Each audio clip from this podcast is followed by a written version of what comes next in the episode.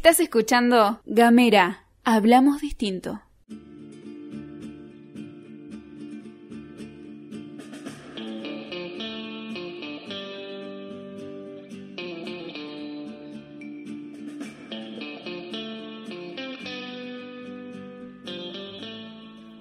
¿Cómo les va? Bienvenidos al décimo segundo capítulo de Nosotros los Fueguinos, esta serie de podcasts dedicados a reflexionar sobre la búsqueda de la identidad social en Tierra del Fuego, su necesidad y sus implicancias para el desarrollo de la provincia. Hay una frase que me encanta de Alejandro Dolina que dice que, o se refiere a la inmensidad del universo, ¿no? Si me la acuerdo de memoria, dice, el universo es una perversa inmensidad hecha de ausencia, con lo cual uno está casi en ninguna parte. Es decir, ocupamos tan poco lugar en la inmensidad del espacio y lo hacemos por un periodo tan breve que la principal misión de nuestra existencia debería ser, al menos, dejar alguna pequeña huella, aunque más no sea un punto distinto en la infinita recta de sucesos que constituye la historia. ¿Cómo es posible entonces que se enfrente tanta predisposición al olvido desde la sombra del no ser? ¿Cómo se puede carecer del valor mínimo para enfrentarse a la naturaleza de ser algo o alguien con existencia visible? Desde luego, las miserias humanas han avergonzado bajo diferentes modalidades a lo largo de los siglos, pero que alguien me diga si no constituye una imagen triste, decadente, digna de la mayor de las conmiseraciones, la de un pobre tipo calumniando detrás de un teclado, escondido detrás de ningún nombre, sin honor, sin nobleza, sin siquiera la dignidad para reivindicar sus propios pensamientos. Me refiero a un alguien sin alma, incapaz de ponerle el cuerpo a una idea, de soñar en voz alta, de aguantarse la mirada del otro, de mirarse en el espejo de los demás y soportar la imagen que te devuelvan. ¿Acaso existe un pusilánime peor que aquel que no se hace cargo ni siquiera de sus propios principios, que no puede respetarse ni a sí mismo, que no necesita ser para mantener a resguardo el estatus de una vida vacía? Me pregunto siempre ¿Cómo harán para mirar a sus hijos?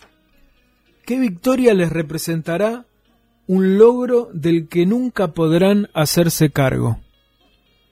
¿Cómo es seguir caminando por la calle sabiendo que son fantasmas sin legado ni razón de ser?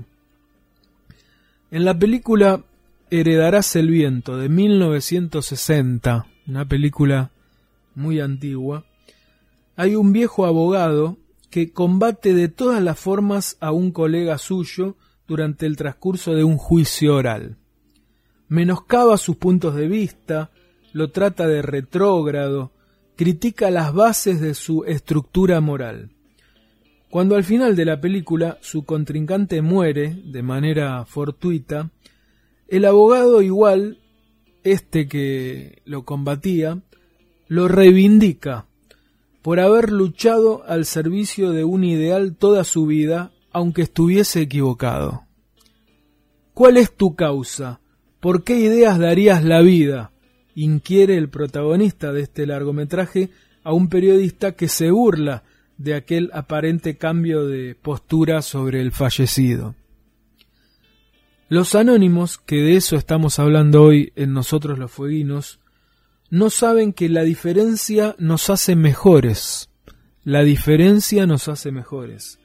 Como decía Saint-Exupéry, el autor del Principito, si difiero de ti, lejos de menoscabarte, te engrandezco.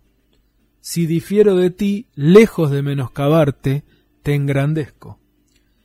Los fantasmas tecnológicos de la Ushuaia y la Río Grande y Tierra del Fuego en general postmoderna quieren disentir sin que se los vea.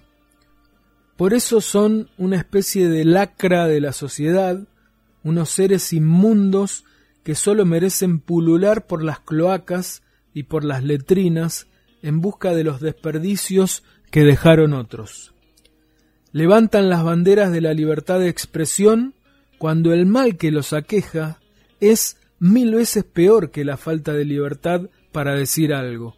Son ellos los que carecen de libertad, los que son esclavos de sus posilgas internas, de sus rejas sin ventanas. Es cierto también que no son pocos y que se sienten protegidos por un entorno para nada hostil, ¿Quién los cuestiona a los anónimos por Internet? ¿Quién los diferencia de personas reales? ¿Quién les hace sentir la vergüenza del no ser? Hay detrás de ellos una sociedad anónima que no sólo carece de compromiso para expresarse, sino que avala y fomenta este tipo de prácticas deleznables. Contrariando cualquier prejuicio, no se trata de pobres ni de marginales en el sentido burgués. Son más bien clase media, acomodada, son profesionales, empleados y funcionarios públicos, los que deambulan por calles y pasillos divulgando chismes falsos sin el menor interés por certificar su verdad. Los que son incapaces de distinguir entre una fuente de información auténtica y un pozo ciego de basura noticiosa. Y los que se regodean de las calumnias que ofenden a otros con una morbosidad que se les nota en los ojos. Su curiosidad se sacia con el efecto y no con la causa. Esto es interesante. Por eso repiten el latiguillo, mirá cómo le pegaron, en lugar de preocuparse por si lo dicho tiene algún tipo de asidero. Por eso, en lugar de ignorar las injurias, las complementan con más comentarios anónimos, transformando un hecho penoso en una verdadera orgía de roedores hambrientos. Las personas pensantes, con las que suelo intercambiar opiniones sobre este fenómeno, me advierten a diario sobre los riesgos de exponerme a nuevas cataratas de maldiciones anónimas que desde luego no podré debatir ni replicar.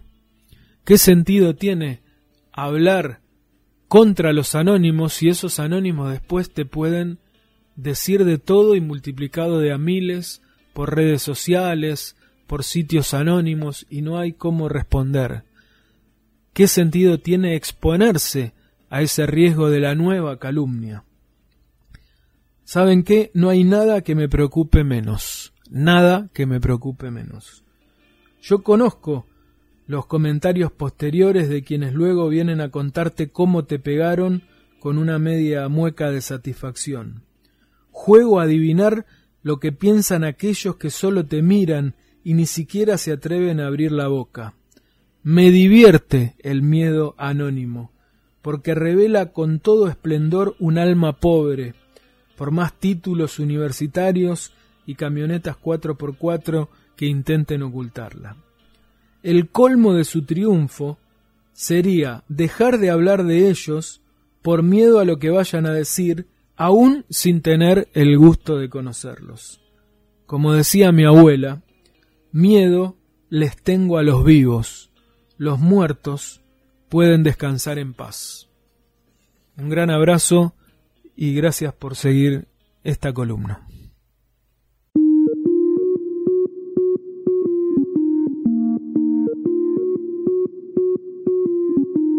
Seguí nuestros contenidos en gamera.com.ar.